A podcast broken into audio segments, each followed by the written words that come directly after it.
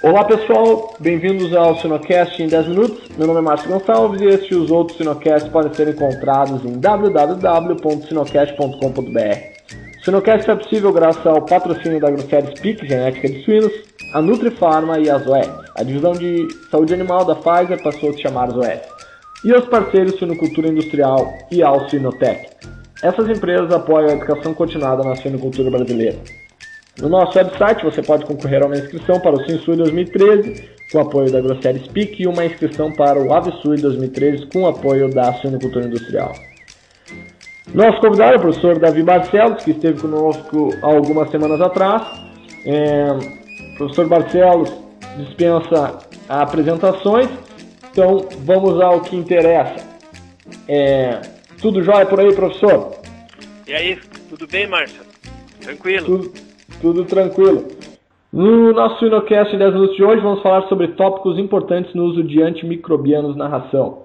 Professor Davi, o que é importante ter em mente na utilização de antimicrobianos na ração? Quais são as práticas importantes aí para evitar a resistência aos antimicrobianos?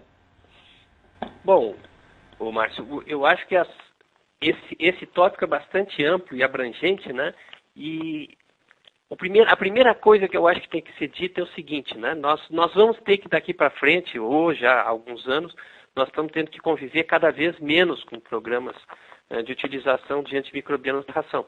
E, e, as, e, as, razões são várias, né? mas as, as, talvez as razões principais é a, a possibilidade da, da, indução de resistência a, a, a, bactérias da microbiota, principalmente da microbiota intestinal, do, do intestino, pela utilização desses programas de medicação.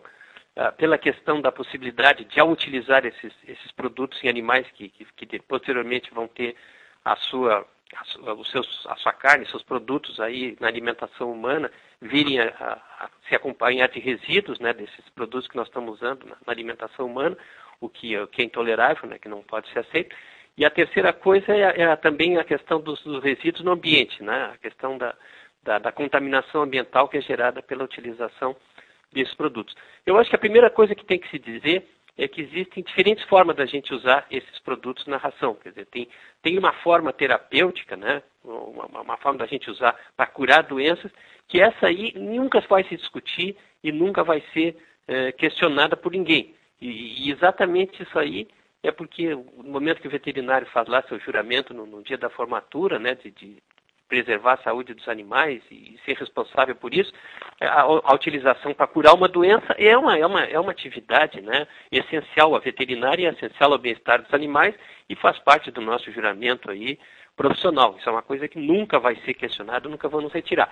Mas a partir daí, todas as outras maneiras de usar antibiótico que nós utilizamos na nossa rotina do dia a dia aí, elas são questionadas, elas, são, elas têm que ser pensadas. Por exemplo, a utilização preventiva de antibióticos ela é bastante questionada principalmente pela classe médica, né, que eles, eles dizem para os veterinários, de, especialistas em produção como nós, nós nunca usamos um antibiótico pensando que uma pessoa, que o ser humano vai adoecer. Né? A gente só usa antibiótico depois que as pessoas adoecem.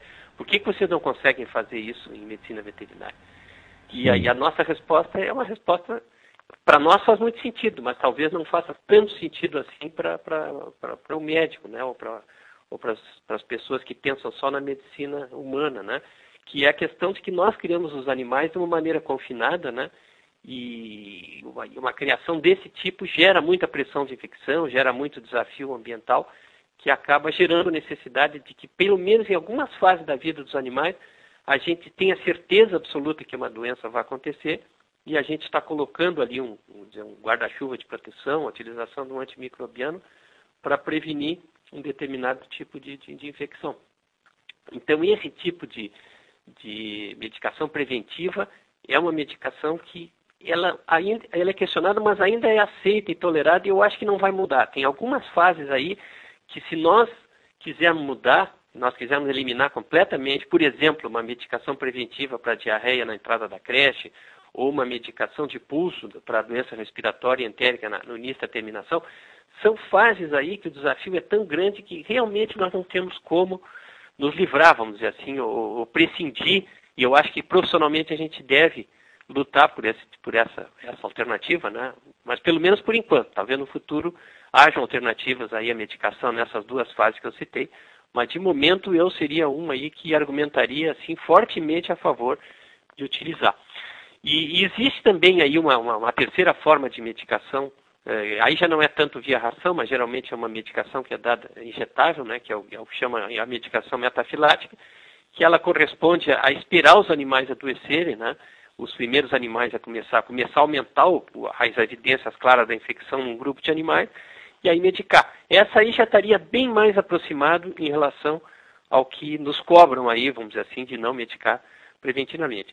E finalmente aí a, a, última forma de medicação via ração, que é a medicação de promoção de crescimento, né, ou de aditivos alimentares, essa está sendo combatida e ela está desaparecendo aí em todo o mundo. Aqui no Brasil nós estamos hoje com uma legislação muito próxima já à legislação europeia, né?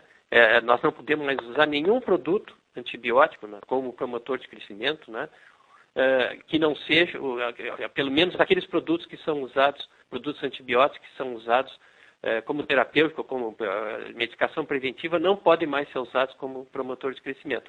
Ainda existem alguns, alguns princípios ativos que talvez possam ser considerados antibióticos como promotor de crescimento, mas são produtos que, que podem ser usados na dose de promotor de crescimento, mas que não são produtos que tenham né, nenhuma formulação registrada como preventiva como terapêutica. Então, a nossa legislação de, de, de de crescimento hoje no Brasil, e méritos aí ao, ao pessoal do Ministério da Agricultura, do MAPA, né, e das associações aí que têm lutado para isso, e eu acho que acho positiva essa mudança aqui no Brasil, nós estamos hoje com uma legislação bastante adequada, né, bastante próxima ao dos países aí que há, há tempo já vem desenvolvendo essas, essa, esse esforço para reduzir a, a, utilização de antimicrobianos.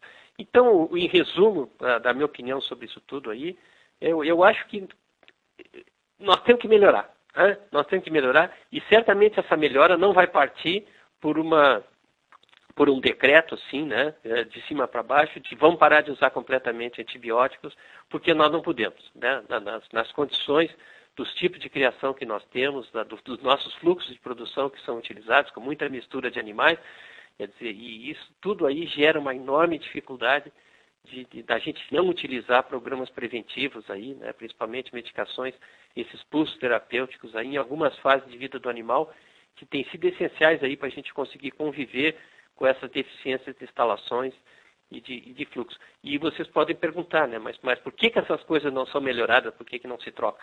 É porque é, é, isso não pode ser de uma hora para outra, não pode ser uma coisa brusca, pra, porque seria assim, catastrófico em termos da, sociais, né, em termos da, da nossa estrutura de produção. Nós temos muitas granjas pequenas, nós temos muito produtor descapitalizado, em criações antigas, né?